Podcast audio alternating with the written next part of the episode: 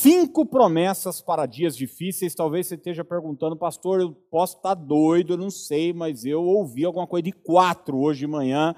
Pois é, foi acrescentado uma é, depois do almoço, tá bom? Então, e olha, para ser sincero com você, tinha outras aí, mas não vai dar tempo da gente colocar. É um texto riquíssimo da palavra de Deus e eu quero compartilhar algo com você. O texto está em Gênesis capítulo 21, um texto que eu sou apaixonado, dramático, é um texto que acontece logo depois de uma briga familiar. Você já foi para uma festa e a festa terminou em barraco? Hã? Quem já foi? Quem já viu? Já vi muita festa terminar em barraco, por causa de bebida, por causa disso, por causa daquilo. Essa aqui terminou em barraco por causa de briga de criança. E talvez você diz, mas você está falando de quem, Aquiles? De uma é, de um vizinho seu, de um pessoal? Não, não, na casa de Abraão. Pois é, o pai da fé aquele mesmo que a Bíblia diz que é o amigo de Deus. Terminou em barraco a festa da, da casa dele. E, e eu quero que ler junto com você Gênesis 21, a partir do verso 15. Tá bom? O texto diz assim: Tendo-se acabado a água do odre, colocou ela o menino debaixo de um dos arbustos e, afastando-se, foi sentar-se de frente, a distância de um tiro de arco, porque dizia: Assim não verei morrer o menino. E sentando-se em frente dele, levantou a voz e chorou. Deus, porém, ouviu a voz do menino e o anjo de Deus chamou do céu a Agar e lhe disse: Que tens, Agar? Não temas, porque Deus ouviu a voz do menino daí de onde está. Ergue-te, levanta o rapaz, segura-o pela mão, porque eu farei dele um grande povo. Verso 19: Abrindo-lhe Deus os olhos, viu ela um poço de água, e indo a ele, encheu de água o odre e deu de beber ao rapaz. Deus estava com um rapaz que cresceu, habitou no deserto, se tornou flecheiro, habitou no deserto de Parã, e sua mãe o casou com uma mulher da terra do Egito. Hoje muita gente vai para alguns desertos fazer turismo. Eu mesmo já estive no deserto da Judéia para fazer turismo. Deserto tem lá um banheiro, deserto tem um, um puxadinho, um, um negócio, tem toda uma, uma estrutura. É óbvio que não é das melhores, mas tem lá banheiro, tem, tem tudo. Mas deserto, na Bíblia, não é lugar de turismo. Deserto é lugar de provação. Sempre que você encontrar na palavra de Deus deserto, isso traz a ideia de teste, de prova, de dificuldade. E você deve saber, você que tem familiaridade com a Bíblia, que os homens e mulheres de Deus do passado e ainda hoje, eles são testados e provados no deserto. Nenhum homem de Deus que fez algo grande deixou de passar pelo deserto. Aliás, o deserto está no caminho dos vencedores, na rota dos vencedores. Se você está no deserto, se você está sendo provado, se você está sendo testado, pode acreditar de antemão, é porque Deus tem algo grande com você. É porque Deus tem algo grandioso com a sua vida. Foi assim com Moisés, foi assim com Elias, foi assim com o apóstolo Paulo, foi assim com o próprio Senhor Jesus, que antes de começar seu ministério maravilhoso de curas, de sinais, de maravilhas, passou 40 dias no deserto.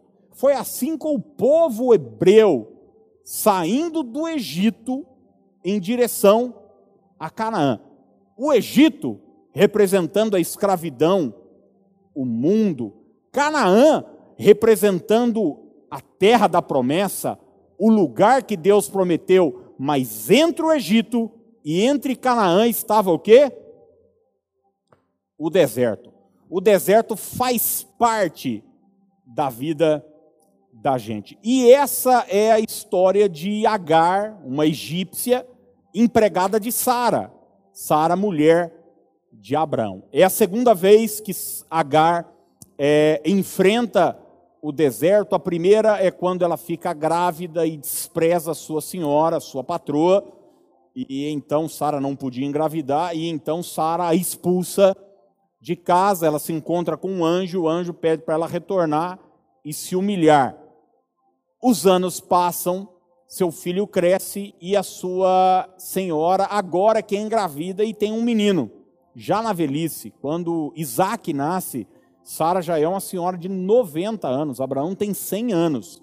E o tempo passou, o menino desmamou, meninão da, da mãe, né? Imagina você, você ter um filho, já é algo extraordinário. Você ter um filho na velhice, nas condições que Abraão e Sara Imagina como é que Isaac era tratado. Era meninão assim, meninão de vó mesmo. De, nesse caso, de tataravó, né? Porque eles já eram bem avançados em idade. E no meio da festa, coisa de criança, coisa de irmão, o menino mais velho começou a zoar o menino mais novo, o que acontece na minha casa o tempo inteiro com os meus filhos, o que acontece na sua casa e na casa de onde tem criança. Acontece que Sara, que não era fácil, não era fácil, chegou para Abraão, arrumou um barraco, grana envolvida, falou: esse moleque não vai ter parte na herança. Já estava de olho na distribuição dos bens. Abraão já tinha uma certa idade também. E tal, cara, uma confusão no meio da festa que termina com Agar e Ismael sendo expulsos da casa de Abraão, tendo que enfrentar o deserto. Tudo que eles têm, tudo, é um odre de água. E o texto que a gente acabou de ler começa com a seguinte citação: que a água do odre acabou. Gente, água é fator de sobrevivência num deserto. Eu me lembro quando fui para Israel, o guia falou, é, é óbvio que ele estava vendendo água também no ônibus, mas ele, e ele era judeu e eles sabem vender bem, sabem ganhar dinheiro, mas ele falou algo que é verdadeiro, ele falou, bebam água, Be mas se não tiver sede, beba água. A gente teve pessoas desmaiando na, na, na nossa, no nosso passeio lá, porque a água é fundamental. O entendimento bíblico aqui é o seguinte: todos nós, em algum momento na vida, enfrentamos os desertos, as privações. E muitas vezes, ao enfrentar esses desertos, a gente se sente sem as condições, sem os recursos que precisamos para enfrentar esse deserto. A gente pode enfrentar, por exemplo, um deserto econômico. Há empresas nesse tempo de pandemia enfrentando um deserto, há empregados enfrentando um deserto. Você pode enfrentar um deserto emocional. Você não tem força, você se sente angustiado, você se sente deprimido. Há desertos familiares, quando alguém da família se envolve com algo, se é, envolve com coisas erradas, um filho começa a andar em caminhos diferentes, alguém dentro da família se envolve num vício, enfim, existem inúmeras áreas da nossa vida que nós podemos ser provados, e é exatamente sobre isso que eu quero falar. O que Deus nos garante em meio aos desertos na vida. O que é que a gente precisa saber no meio desse deserto? Hoje pela manhã, eu disse que quando a gente estava saindo para o deserto, o guia falou o seguinte, no dia anterior: usem roupa confortável, não vá de sapato, precisava avisar a mulherada, né? As irmãs e alguns homens também, que gostam de usar uma roupa bonita para tirar uma foto para postar depois no Facebook, coloca uma camiseta confortável, põe um bom tênis, coloca uma roupa com, com um material para você depois use protetor solar. Então hoje aqui eu quero fazer a figura desse guia. É, quando você for para o deserto, ou se você está no deserto, o que é que você precisa saber? São cinco coisas, duas eu já falei hoje cedo, e eu quero terminar agora à noite falando sobre três delas. Só vou citar as duas primeiras que nós conversamos hoje de manhã. A primeira delas é que no deserto Deus te ouvirá. Você precisa ter essa convicção que Deus é um Deus que vai ouvir o seu clamor, vai ouvir a sua dificuldade, vai ouvir a sua súplica. O verso 17 diz que quando Ismael começa a chorar, Deus ouve. A segunda promessa é que no deserto Deus falará com você. Deus não é somente aquele que nos ouve, mas Deus é também aquele que nos fala ao coração, que nos direciona, que nos conduz nos desertos da vida. Mas em terceiro lugar, é, eu quero deixar para você a seguinte verdade: no deserto, Deus te fará promessas. No deserto, Deus te fará promessas. Gente, se nós não cuidarmos, a gente tende a pensar que deserto é um lugar de morte. É um lugar de morte. Você se lembra dos hebreus? Quando eles estavam enfrentando o deserto, né? Saíram do Egito, daí cada provação que eles enfrentavam, Faraó está vindo com todo o seu exército ali e o travam na frente do Mar Vermelho.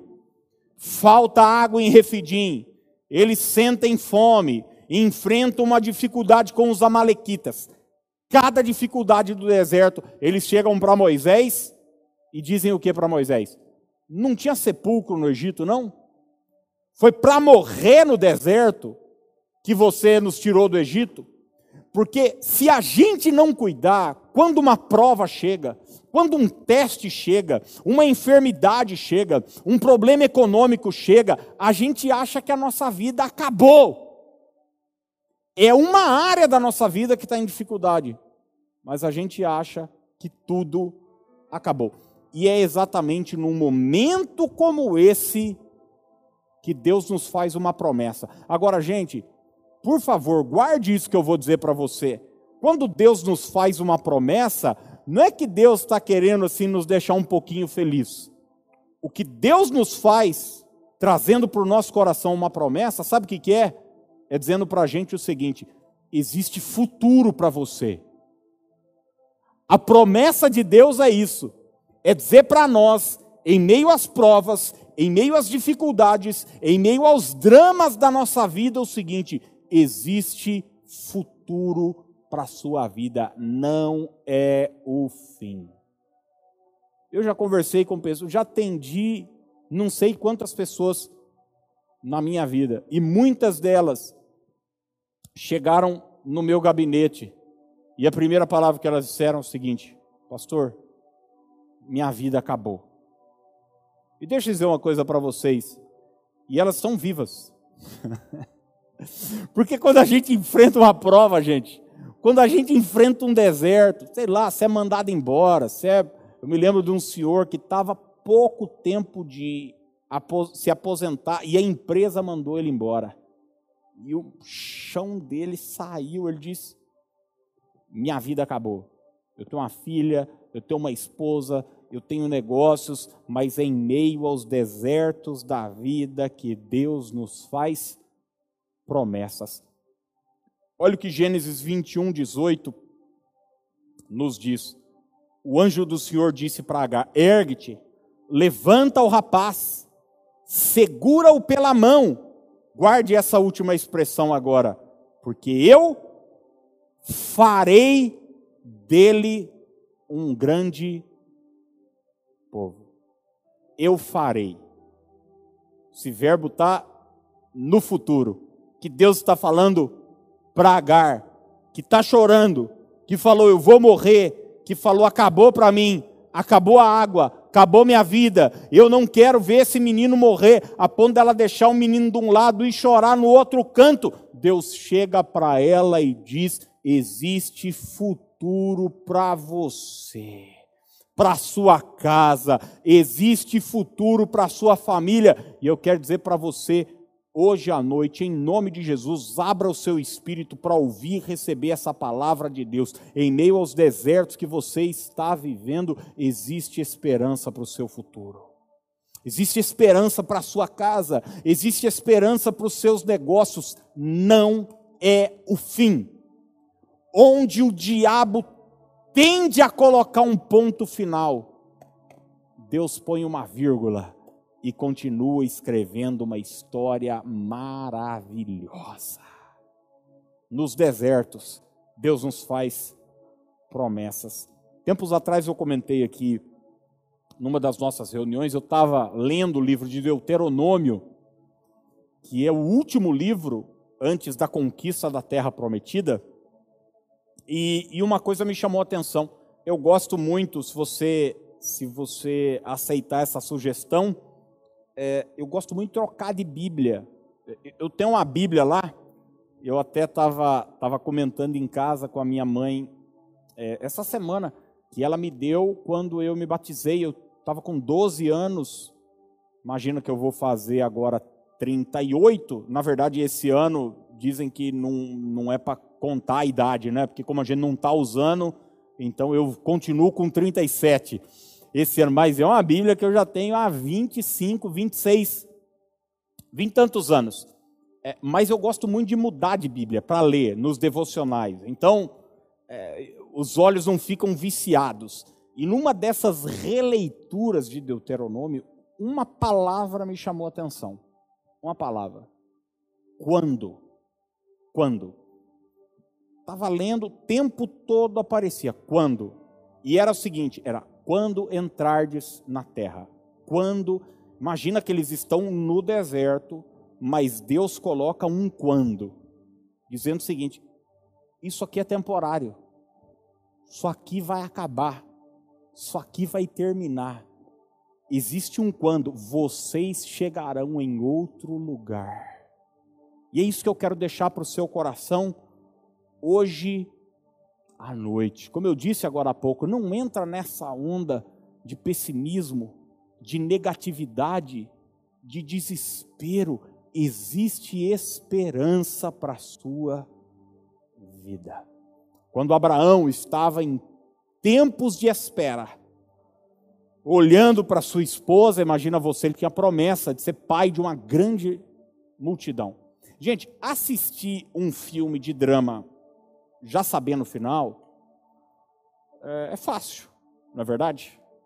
Você já sabe que vai dar certo e tal. Muitas, muitas pessoas é, assistem, é, têm, têm pedido. Essa semana mesmo, uma pessoa encomendou o meu livro de testemunho para dar para uma pessoa que está enfrentando um câncer e tal.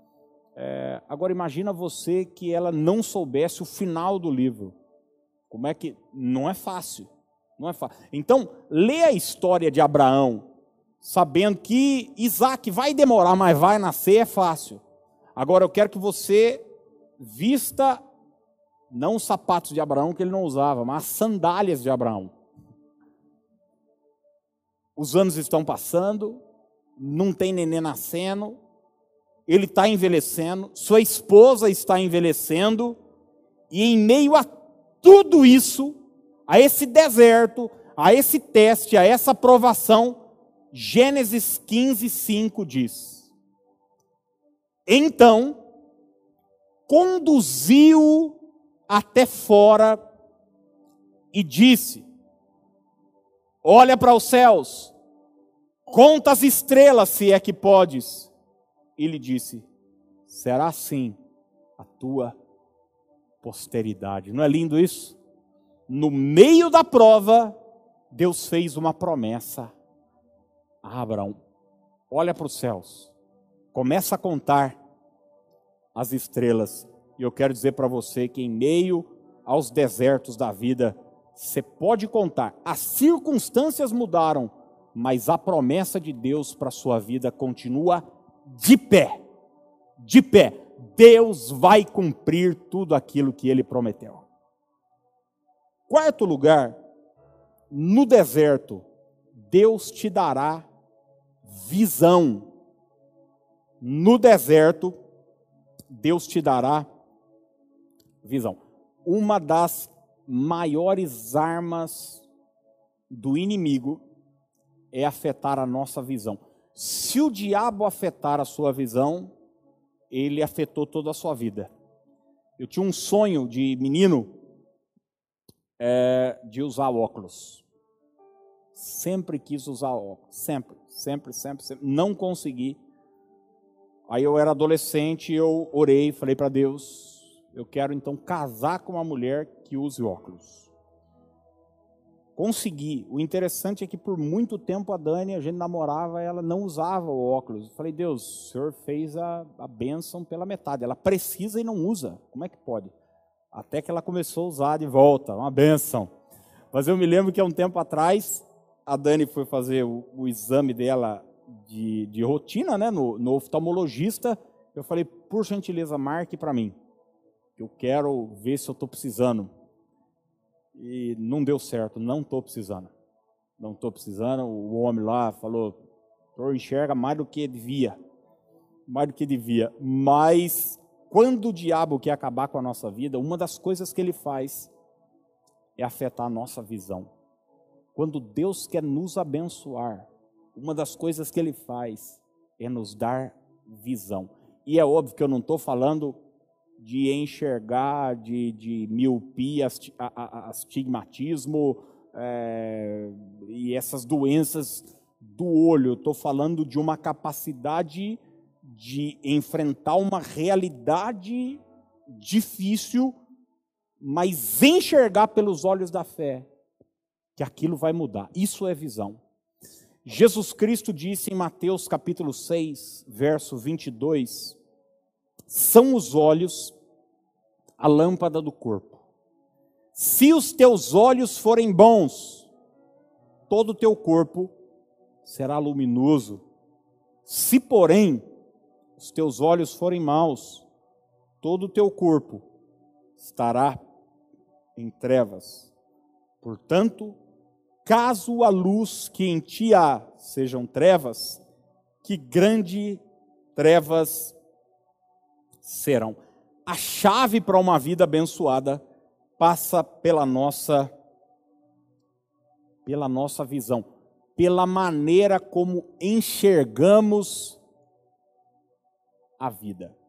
E é interessante você olhar com carinho para esse texto de Agar e Ismael, porque a visão de Agar foi afetada por um instante. Imagina você, uma mãe, com um menino, é, pré-adolescente, talvez, Ismael era aqui um, um meninão, com um deserto pela frente.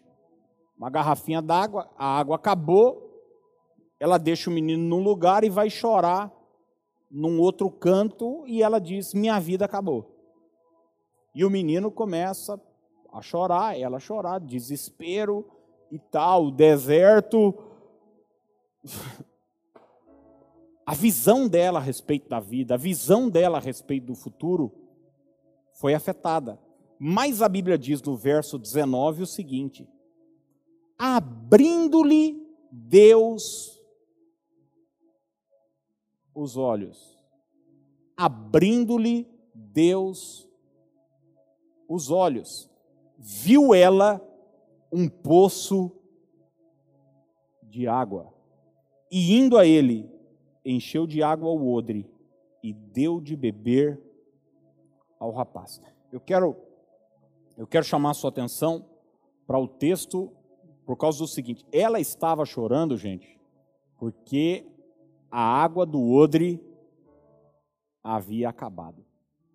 Na frente dela tinha um poço. Ela não tinha visto o poço. A Bíblia não diz que Deus fez um poço aparecer, a Bíblia diz que Deus abriu os olhos de Agar.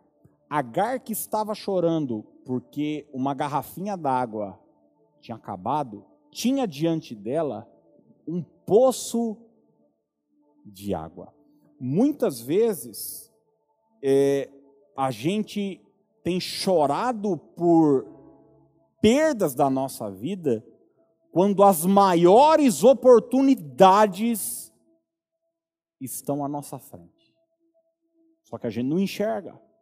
A gente não vê, sabe por quê? Porque a gente está chorando, porque a gente está desesperado, porque estamos cabisbaixos, porque estamos negativos diante daquela perda que a gente está vivendo. Mas nos desertos da vida, Deus é poderoso para abrir os nossos olhos, para nos dar visão, para nos fazer enxergar. Todo mundo já ouviu aquela ilustração dos vendedores de sapato ingleses que foram mandados para a África para vender sapato. Dois deles, um para a região norte, outro para a região sul, e depois de um tempo de chegarem na África, isso aconteceu, a ilustração é de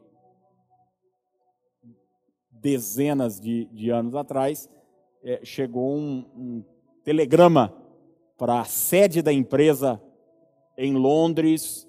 É, na verdade, chegaram dois telegramas. O primeiro dizendo o seguinte: viu, mandem minha passagem de volta porque eu estou voltando. Aqui ninguém usa sapato. Ninguém usa sapato. Você imagina no começo do século passado, eles chegaram lá na África, inglês e tal, uma nova experiência.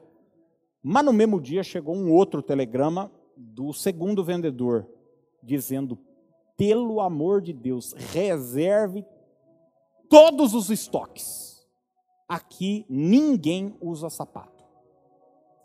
Você percebe que enquanto um passou por um problema e achou que era o fim, o outro passou pelo mesmo problema, mas com visão viu uma grande oportunidade.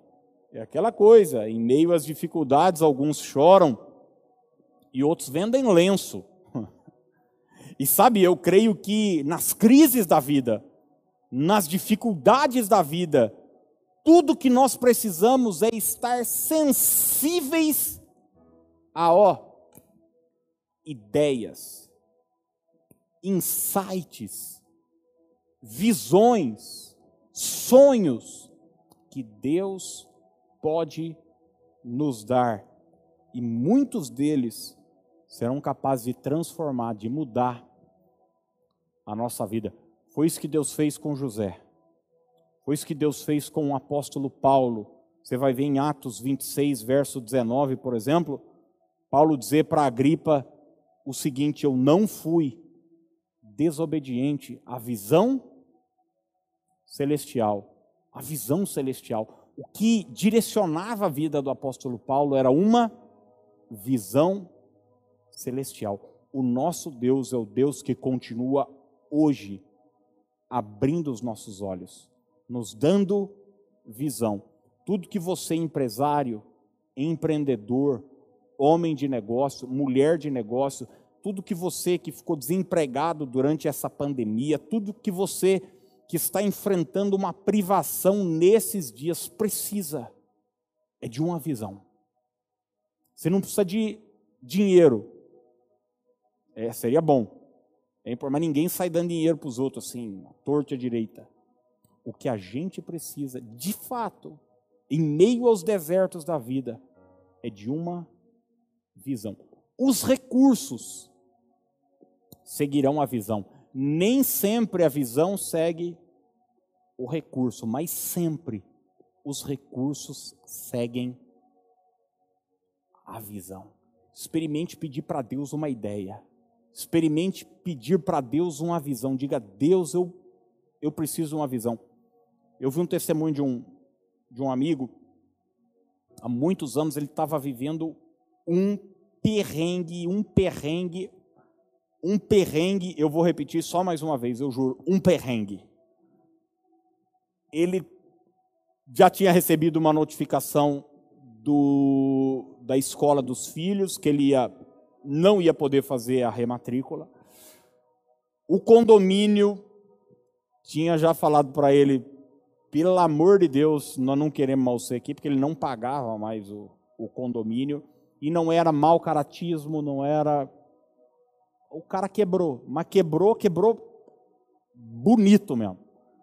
E um dia ele estava enxaguando as plantas do apartamento e ele fez uma oração. Ele falou: Deus, eu, eu preciso de ajuda. Eu não sei o que fazer. Eu não sei o que fazer. E ele, na hora, no meio daquela oração, ele teve um, um insight. Ligue para Fulano de Tal. Fulano de Tal era um amigo dele, que trabalhava numa área cerâmica e tal. E ele teve um, um insight de, de ligar para esse amigo, que era diretor numa grande cerâmica na região, e ligou. E ele falou para esse amigo: vocês não têm nada de ponta de estoque aí e tal, coisa parada, piso parado. E esse cara falou: me dá um tempo e tal. Eu não, não vou, não sei os detalhes da, da conversa, mas eu sei que eles voltaram a conversar tempos depois e ele começou a fazer intermediação entre uma grande cerâmica e grandes construtoras de uma região aqui do estado de São Paulo que estava em expansão. Bom, eu vou encurtar a história.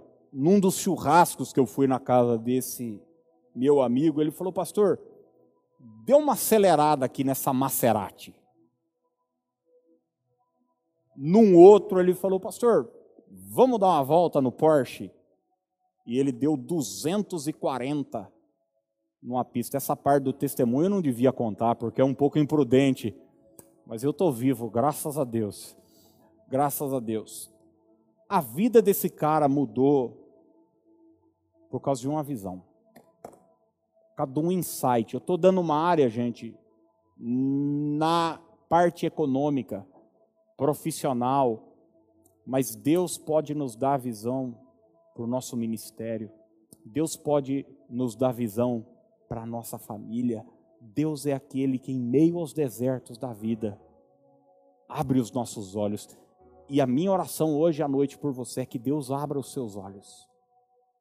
De repente, o que você precisa está na sua frente. Você só não viu. Tudo que Pedro precisava, tudo falido, Lucas 5, não tinha um peixe naquela manhã no mar da Galileia. Nada, nada, nada. Tudo que ele precisava estava dentro do barco dele, sua rede. Jesus Cristo disse: Volta para o mar, lança as redes. Eu disse, mestre, eu passei a noite pescando, não peguei nada, mas sobre tua palavra lançarei as redes. E ele teve naquela manhã a maior pesca da sua história. Quinto e último lugar, no deserto, Deus te acompanhará. Eu vou repetir para você guardar e dizer glória a Deus aí na sua casa mesmo. No deserto, no tempo difícil, em meio às provações e privações da vida, creia, Deus te acompanhará. Deus vai te ouvir, Deus vai falar com você, Deus vai te dar visão, Deus vai reafirmar as promessas dele com você, mas tem uma coisa: Deus vai estar junto com você, Deus vai estar do seu lado. Olha o que o verso 20 diz: Deus estava com um rapaz que cresceu. Quando Deus está com a gente, a gente cresce. Deus estava com um rapaz que cresceu, habitou no deserto e se tornou flecheiro. Quando Deus está com a gente, a gente cresce, Ele nos dá habilidade. Você vai ver depois que Ele casa, quando Deus está conosco. A nossa maior preocupação, gente, eu falei quinta-feira, citando sobre José, não é se uh, o lugar que eu estou, o ambiente que eu estou é ideal e tal, porque você pode estar tá no melhor lugar do mundo, mas se Deus não estiver com você, você está perdido. A nossa maior preocupação deve ser manter um relacionamento íntimo e pessoal com o Senhor. Existem pessoas que irão nos ouvir, vão nos aconselhar, vão nos dar boas ideias. Eu, eu citei hoje de manhã a importância de uma terapia, de você falar, de você botar para fora, você ter alguém para ouvir. De repente, você não. Se você tiver um bom amigo, já ajuda. É legal ter conselheiro, gente que vai falar, cara, não faça isso, não faça aquilo, vá por aqui. É importante, na multidão do, dos conselheiros existem sabedoria. Mas deixa eu dizer, mas todos esses profissionais, no final, exige o seguinte: obrigado, até semana que vem, a próxima consulta certa com a secretária ali, ele fecha a porta, ele segue a vida dele, você segue com a sua. Nós temos um Deus que nos ouve, que nos aconselha, mas que diz o seguinte: eu estou junto com você. Ele não nos desampara, Ele está conosco todos os dias. Olha o que Hebreus, capítulo 13, verso 21, nos diz. É um texto falando sobre a travessia dos hebreus no deserto. Tá bom? Saíram de, do Egito, estão indo para Canaã, e o texto diz assim: O Senhor ia adiante deles. O Senhor ia diante deles. Eles estão no deserto, mas não estão sozinhos. O Senhor ia adiante deles durante o dia numa coluna de fogo para os guiar pelo caminho, durante a noite numa coluna de fogo, é, numa coluna de nuvem, perdão, para os guiar pelo caminho, durante a noite numa coluna de fogo para os alumiar a fim de que caminhassem de dia e de noite. Como é bom saber, né, gente, que nós temos o Senhor do nosso lado. Nosso lado. Ah, os amigos foram embora, ah, turma, eu ouço tanta gente reclamar, dizendo, ei, pastor, a minha casa vivia, ó, vivia lotada, todo mundo sumiu. A pergunta que eu faço é o seguinte: Deus continua lá? Porque você deve ficar com a pulga atrás da orelha se Deus virar as costas para você. Mas Jesus Cristo prometeu: estarei convosco todos os dias até a consumação dos séculos. Todos os dias. Nos desertos da vida, Deus permanece com a gente. Tem um, um texto bíblico, eu preguei ele tem alguns anos aqui, que assim, o que, que a gente pode esperar das pessoas. É um texto que fala sobre relacionamentos. E ele e ele se encontra no final da vida do apóstolo Paulo. Na verdade, são os últimos escritos do apóstolo Paulo, e eu reli esse trecho, trecho agora, essa última semana, que a gente está terminando nossa leitura do Novo Testamento, e esse texto voltou ao meu coração. 2 Timóteo 4, 16 e 17, diz assim: Na minha primeira defesa, ninguém apareceu para me apoiar. Olha o que Paulo está falando, hein? Todos me abandonaram. Que isso não lhe seja cobrado. Já imaginou esse texto terminar aí, gente? Todo mundo me abandonou, ninguém apareceu para me apoiar. Mas o texto continua. Mas, eu gosto desses mas na Bíblia. Mas o Senhor permaneceu ao meu lado. O Senhor permaneceu ao meu lado e me deu forças para que por mim a mensagem fosse plenamente proclamada a todos os gentios e todos os gentios a ouvissem, e eu fui libertado da boca do leão. Mas o Senhor permaneceu ao meu lado. Paulo está dizendo: ó, todo mundo foi embora, meus amigos foram embora. De, se você ler depois o texto com cuidado, ele diz: Alexandre Latueiro me causou muitos males, Demas amou o presente século, foi embora. Os companheiros de Paulo tudo viraram a costa para ele. No momento da sua defesa não apareceu um para o ajudar. Ele diz o seguinte: mas tem uma coisa, o Senhor permaneceu ao meu lado. Nos desertos da vida, acredite nisso, Deus vai te acompanhar. Deus vai estar do seu lado.